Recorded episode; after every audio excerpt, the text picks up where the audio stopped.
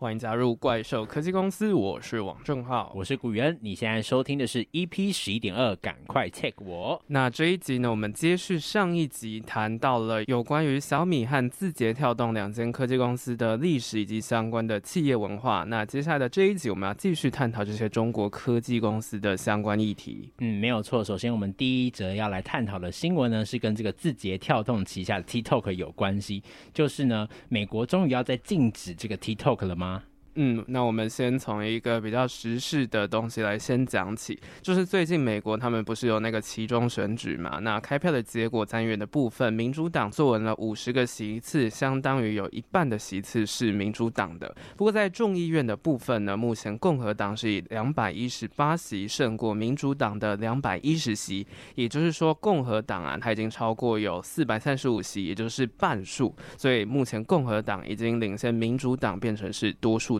嗯，不过为什么我们最开始要先来讲这个跟科技看起来没有什么关系的重要时事呢？因为这代表有一件在美国闲置已久的案子，它有可能再一次来启动，也就是这个所谓的禁 TikTok 的法案啦。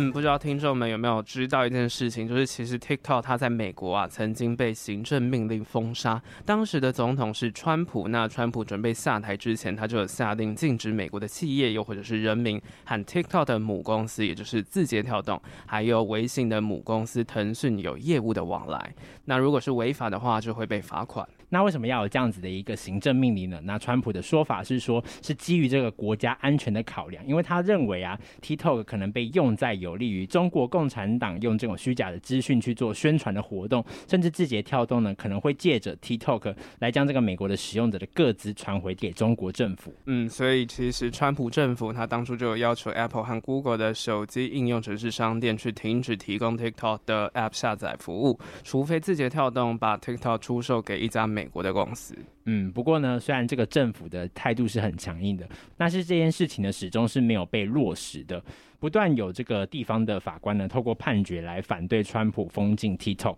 嗯，像是在宾州宾夕法尼亚州啊，就有三名 TikTok 的内容创作者就起诉封禁 TikTok 啊，会对他们的收入产生负面的影响。那法官当时就下达了临时禁令，也就是反过来去禁止川普的行政命令。那随后啊，川普政府就提出上诉。嗯，那就在这样子双方你来我往的一个诉说当中啊，TikTok 呢不仅他没有退出这个美国市场，他反而在这样子一个期间呢站稳脚步，继续的发展。就这样呢，这个川川普卸任然后拜登政府就上台了。嗯，那上台之后的民主党阵营的拜登呢、他就废掉了川普的禁令。不过这个不是代表他没有要解决 TikTok 和微信相关的资安疑虑，取而代之的还是想要让美国的商务部去审查那些在外国管辖范围内设计和开发的应用程式。那其中啊，当然就有包括这些中国的 App 们。嗯，他就用一个比较合理一点的，就是说我现在不是只针对中国，而是所有境外这些设计或者是应用程式，我都要来管理。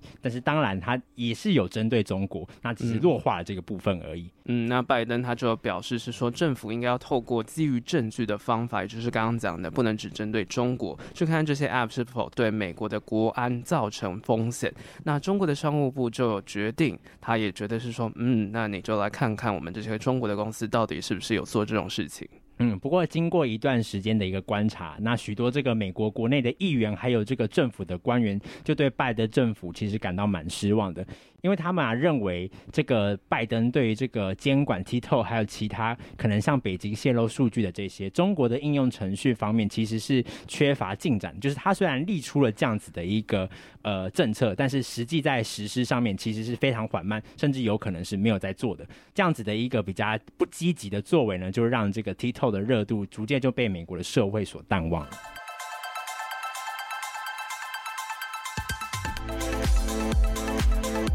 那后来是直到现在二零二二年的六月啊，美国的网络新闻媒体公司 BuzzFeed 就发表了一篇是关于 TikTok 公司内部员工录音的新闻。那这个案子啊，才重新回到了大家的视野当中，就是去看说，哎，TikTok 它到底本身是不是有问题的？嗯，那前面我们刚才讲到说，拜登政府有说要成立这个小组去做调查，但是根据这个 BuzzFeed 拿到的这个录音当中啊，其实至少在这个二零二一年的九月到今年的一月。之间呢，有九名的中国 TikTok 工程师，他们是多次读取这个用户的机密的资讯，而且他们所拥有的这个权限呢，是被称为叫做主管理员，也就是 Master Admin。那录音中就有提到说，这个主管理员是可以任意读取任何的资料的。嗯，那针对这个报道啊，TikTok 它当然也有发出声明，像是 TikTok 的资讯安全长克劳蒂尔，他就有在美联社的采访当中提到，近期 TikTok 它正在将这些资料转移到另外一间美国也是很有名的公司，叫做甲骨文。在甲骨文的云端伺服器当中会存取他们的资料，所以各区域的工程师是非常需要去存取各种资料的。那所以呢，针对于 BuzzFeed 他们的那个录音啊，他表示是说这在科技公司是非常常见的一件事情。而将这个资料转移到这个甲骨文公司，其实字节跳动呢也是想要消除美国的大众对于 TikTok 资安可以被大陆政府获取的一个疑虑。那他们表示说，当这个资料转移完成之前呢，这些资料其实也是备份在自家在维吉尼亚州还有在新加坡的一个资料中心，也就是说，他们不是在中国的内陆。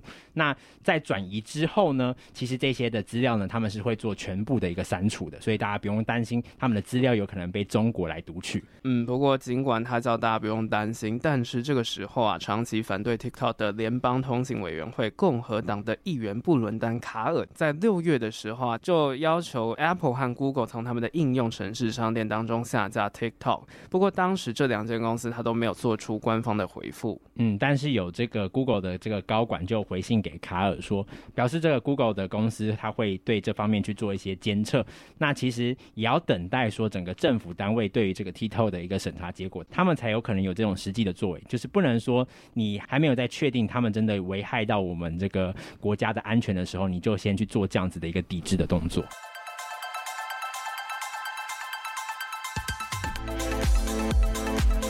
那时间转往现在的十一月、十二月已经是月底了。那相较于六月的这件事情，这次选举其实对于这件案子，它到底有什么样子的实际影响呢？嗯，那其实这一次共和党在众议院拿下这个席次的多数啊，再加上多位对于中国议题态度比较强硬的共和党的议员，其实也连续的连任，像是这个麦克加拉格尔这些议员呢，其实呢，在过去他们对于这个反对 Tito 这件事情，其实是非常强硬的。那所以过去去拜登政府的这些不积极的处置，将会可能从现在就会受到一些挑战。嗯，甚至这些议员他就在《华盛顿邮报》撰文公开，之后标题写道：“TikTok 时间到了，那这款应用程式即将在美国被禁止。”这样子的一个文章，那表示就会在接下来的会期当中，TikTok 会在美国的营运会走到尽头。而且他们就有说到啊，这个软体是一个潜在的间谍软体，甚至这些议员还要成立一个是针对中国的特设委员会，去优先处理这个 TikTok。的案件就显示是说，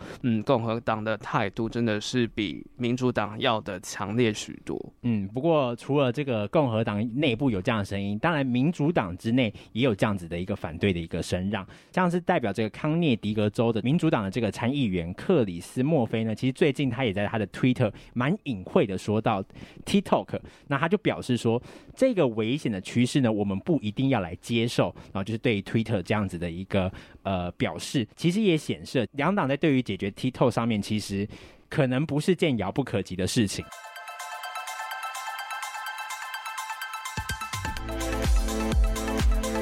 好，我们刚刚讨论到的是有关于整件事情，就是在整个选举之后对于 TikTok 这个案子产生的影响。那当然，我们刚刚前面讲的大部分都是那些反对的声音嘛。那既然有反对 TikTok，当然也会有支持 TikTok 的说法。像是根据路透社的报道，TikTok 它预计今年会替美国的企业带来六十亿美元，那折合台币大概是一千八百六十八亿元的广告收入。所以其实国内有非常多的企业是倾向于支持 TikTok 的原因，是因为这样子的广告收入还是一个很重要的来源。那这也是过去倾向自由主义的民主党政府比较不积极处理的因素之一。那其实前阵子，TikTok 新任的执行长周受之也在线上的会议中表示说，今年 TikTok 的营收可能将会从这个一百二十亿元降到一百亿元。不过这个修正的数字其实仍是比去年的四十亿增长是不少。嗯，那会产生这样子的现象。其实我们在之前的新闻讲到 Meta 裁员，其实就有提到，就是说，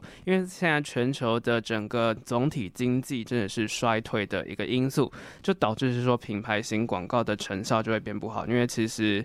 呃，经济不好，那大家首先就会先去砍。广告的业务，所以在品牌型广告的话是非常受到这些经济衰退因素的影响，那就会变成说，目前以广告为生的 Meta 这些公司基本上都是大裁员的状态。那即使是 Google 的影音广告部分呢、它的营收也面临了首次的下滑。嗯，不过按照这个 TikTok 目前十亿的月活跃用户来看，其实呢，字节跳动这些公司仍然有蛮强大的一个成长的一个潜能。那自从这个母公司字节跳动宣布说今年的这个二零二二年 Q one 的财报达标之后呢，接着字节跳动就没有再公布任何的盈利相关资料。那其实，在今年 Q two，它也是有开始裁员了，在做一些瘦身的动作。嗯，不过最近的新闻其实就指出，他最近又开始大举的招募工程师，所以其实在这部分呢，也是看得出来，就是说字节跳动它的一个策略好像是不太一样的。不过总的来说啊，裁员这块的一个状况，除了是来自大环境的影响，那同时呢，中国政府的牵制也是影响这些科技巨头成长的一个很大的原因。那近两年来啊，中国的政府就开始以全面富裕这个政策为名，去打压中国所有的大型网。网络公司像是阿里巴巴、腾讯这些东西，真的就是，嗯，之前有一个很有趣的梗图，就是马云突然说，嗯，我在哪里，我在哪里的这种情况，其实都是受到这样子的影响。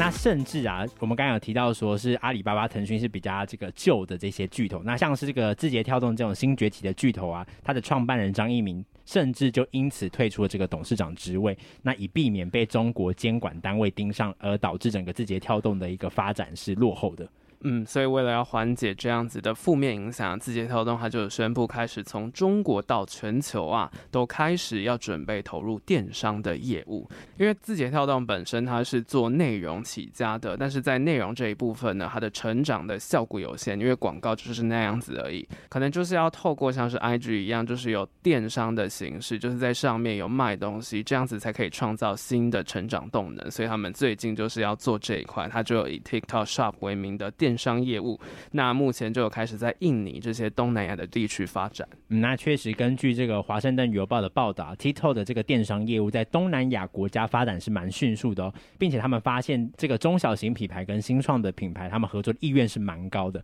不过还是有一些例外啦，像是比较大的厂商 Tiffany 还有 Gucci 啊等这些精品的品牌，也开始都进驻 Tito，蛮大量的一个广告费，就表示说这个精品其实也开始走上年轻化的一个路线，来服务这些年。年轻的富豪，也，真的最近有开始越来越多是这种年轻的时候就赚大钱的这些人，也代表说这些奢侈品产业开始认定 TikTok 是一个有影响力的平台啦。嗯，除了这个年轻化之外啊，TikTok 它的广告模式其实也和其他的社群稍微来讲是不太一样的。它采用的呢是原生广告，那广告商会以 TikTok 的方式去拍广告，这些广告乍看之下就和其他的内容没有什么两样，那观众就会持续去观看这样子的内容。所以根据相关研究啊，TikTok 的广告转换率是非常高的。嗯，或者是透过 KOL 带货的方式，其实也是蛮常广告商会去 TikTok 使用的一个商业的模。模式，不过呢，相同的策略，我们来到这些英国先进的国家呢，就没有那么顺利。那其实可能也代表说，这些先进国家的市场已经有太多电商的霸主。那之前教授在这些地方呢，可能就会比较稍微困难发展一些。嗯，像是以我自己个人的见解来看，就是真的，IG 上面已经有非常多相关类似的电商服务，所以到底 TikTok 它要在这方面要如何去竞争呢？这个确实是他必须要去思考的问题。那我们这里呢，一样也思考，就是说字节跳动它还可以怎么样在广告预算被削减的情况下，因为整个总体经济的影响而导致广告业务是大家都已经受到影响的状况下，它还可以怎么样去维持它的成长动能呢？这个就留给大家。去思考。好，那关于整个字节跳动的相关的议题呢，我们先讨论到这边，休息一下，等一下我们再来讨论第二个议题。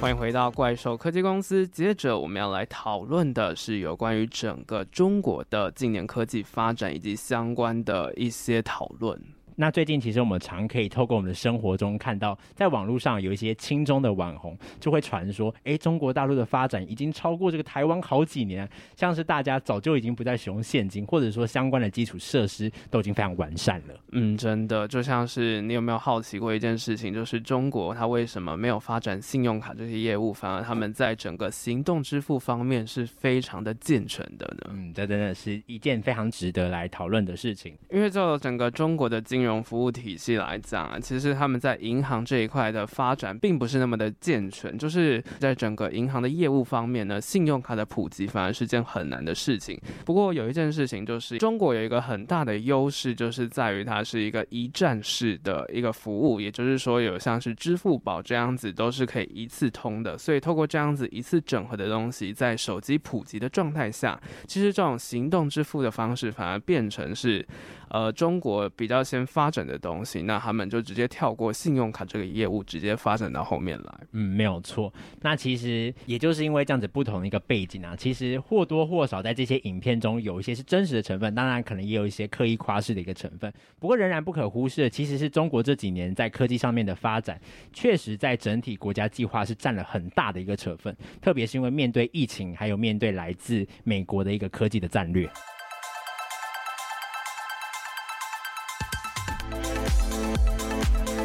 嗯，所以为此啊，中国它就在二零二零年十月的时候，在第十九届的五中全会上面就通过了一个政策，叫做《中共中央关于制定国民经济和社会发展第十四个五年计划》，那简称“十四五”规划，主要就是为了因应这前面我们讲的这两个因素，对于原先的“十三五”计划做出更新和调整。那这一次的“十四五”计划呢，其实主要的内容有五个面向。首先是关于面对美中贸易战的一个策略，因为欧美的这个外需它大幅下降，那也就导致这个大陆内部的一个出口锐减。那些无法出口的商品呢，要如何来解决呢？其实，呃，中共政府想到的答案呢，就是透过扩大内需、扩大内部广大的市场来自行消耗，也就是提高内需作为往后发展的一个本金。所以中国啊，它相较于美国是实施 QE 那种货币紧缩的一个政策，他们反而是采取宽松的政策去扩大政府和民间的投资，并且加强运用电子商务去促进服务业的数位转型，还有振兴国内的观光旅游业。就透过这样子的方式，既扩大了内需，同时也促进传统产业的数位转型。没有错。那再来就是为了要解决美方常以这个高阶零件作为谈判筹码的一个问题啊，其实。呃，中共政府他们就提出了这个科技自立自强的一个战略。那中方呢，就希望能落实这个中国制造二零二五，还有中国标准二零三五的一个愿景。那就是说，在二零二五的时候呢，呃，国内可以自行制造这些高阶零件。那二零三五的全世界可以以这个中国发展的一个零件作为标准，这样子。嗯，所以在这个期间呢，政府它就有大力去扶持建立自主科技创新的体系，去加速新兴科技的研发。那在更重要的点是，他想要透过这样子的方式去建立自己的半导体产业链，来进口替代，去降低对于外国的依赖。所以之前中国有一度大量的购买外国晶片，除了在生产链上去做使用，同时也是希望可以从中学到一些技术。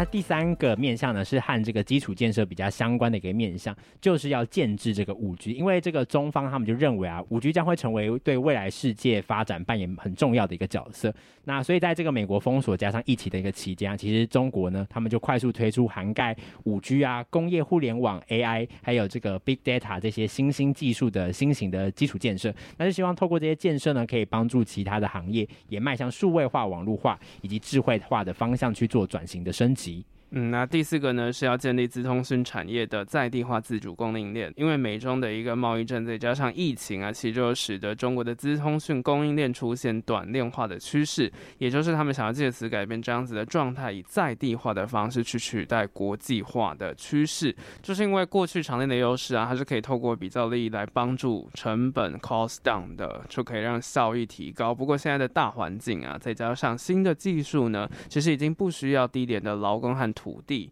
那过度追求成本啊，反而是会让企业处处受到供应链上下游的影响，就会去拖慢整个供应链的速度。所以短链到目前为止，它是一个更好的趋势。嗯，但其实也不是随便就可以实施短链呐，那必须也要在国内找到替代上下游的厂商。或是自己这家公司就拥有上下游的技术，才有可能去实践这个短链的一个目标。所以也因此啊，这就是中共为什么想要让这个供应链从头到尾都留在这个国内的一个最主要的原因。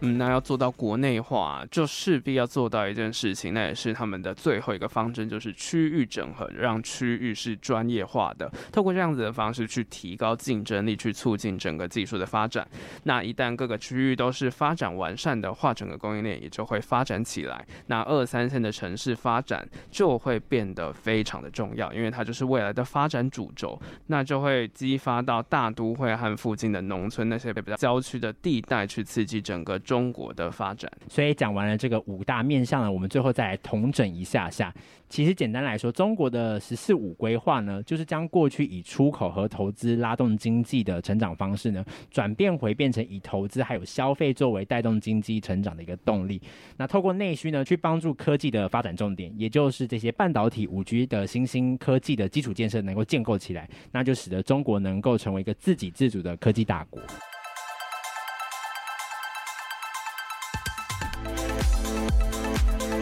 不过为了要补强自己在硬体上面的短缺啊，中国其实有一群科技业就因此而受到政府很大的打压，也就是所谓的监管风暴。那这些公司是谁呢？其实也就是我们在第一个议题当中提到的那些大型电商平台，又或者是以网络服务为主的科技巨头。那其实这些企业呢，在监管之前，他们是有非常极大的弹性去发展的，所以就导致这个在家不出门能买天下货，或者手机不离手，钱包不带走这样子的一个状态呢，几乎成为中国平民百姓的一个日常写照。那其实这一些状态呢，其实也是这些公司蓬勃发展的一个证据。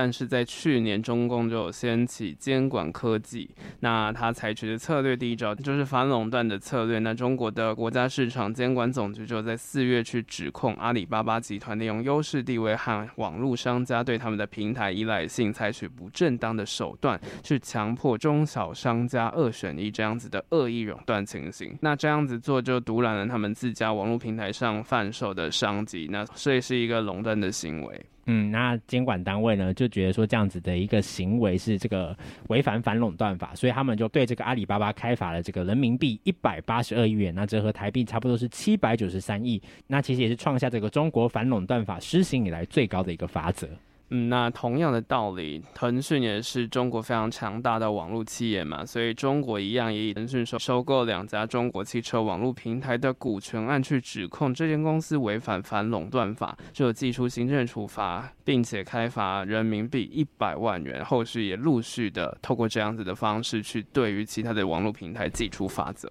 嗯，那到了八月的时候，习近平就提出我们刚才在前面提到共同富裕的政策。那其实阿里巴巴跟腾讯啊，这个时候啊就害。怕了，然后他们就主动的去捐出这个人民币一千亿元去响应这样子共同富裕的一个政策。那其实其他的科技巨头啊，像是这个美团的王兴、小米的创办人雷军等人啊，其实他们也捐出了数亿的人民币巨款，去避免成为政府的眼中钉，反而防止他们的事业发展。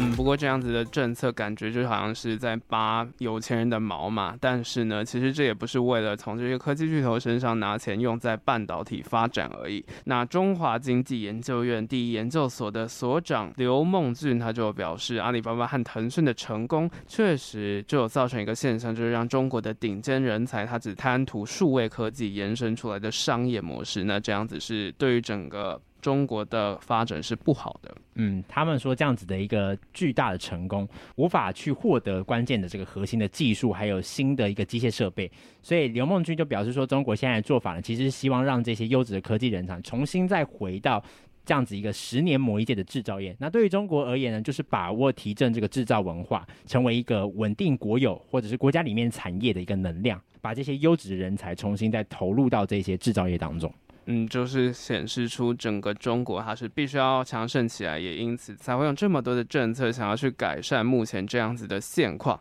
那整个中国在赶超美国、台湾和韩国的路上，确实还有非常多的路要走，特别是人才的导引。所以这个也是为什么各国相继祭出晶片法案这些优惠政策一个非常大的原因，就是为了要去防堵这样子的人才以及技术流失相关的问题。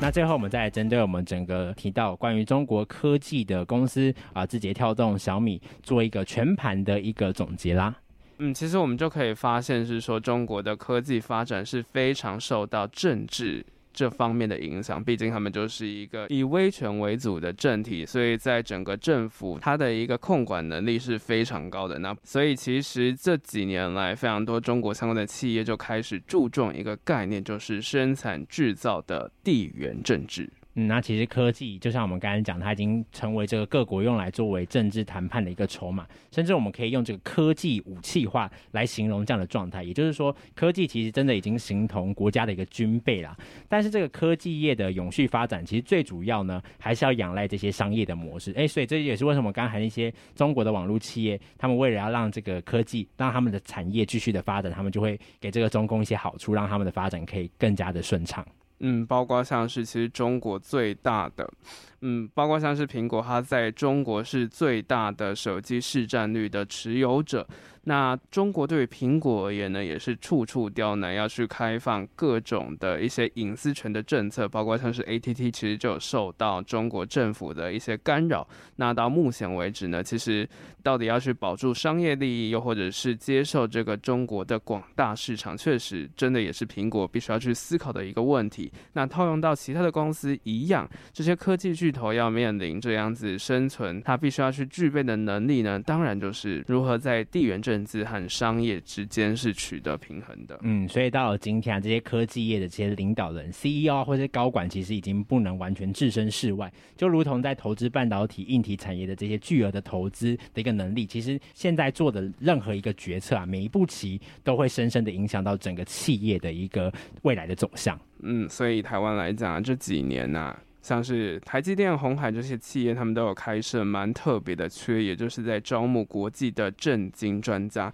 像台积电呢，他就有聘雇前 Intel 游说专家 Peter Cleveland 去担任全球政策部门的副总裁，去帮助台积电还有美国政府的沟通。不过，这个中国企业要生存，其实难度门槛是稍微更大。它对外呢，除了要避免自己成为中共官方的数据收集工具，同时呢，它也要满足中共的需求。其实，在整个营运上的难度啊，相较于西方世界的多强竞争，只能说是有过之而无不及啦。嗯，真的，他们遇到的挑战其实也是更多的。不过，这样子的方式，透过国家力量介入的科技业啊。其实相对来讲，它对于整个整体国家科技转型的力道，当然还是比较强的，因为毕竟是政府主导的发展嘛，它可以比较针对社会的局势去快速的应对。但是相对的呢，就是必须要牺牲发展的弹性，而且还有一点就是，以整个国家作为一个发展的方向，其实本身来讲，它的进度反而是会被去拖累的。你就可以去想想 NASA 的发展，还有 Blue Origin 以及 SpaceX 到底哪一个发展是会更好的，其实这个。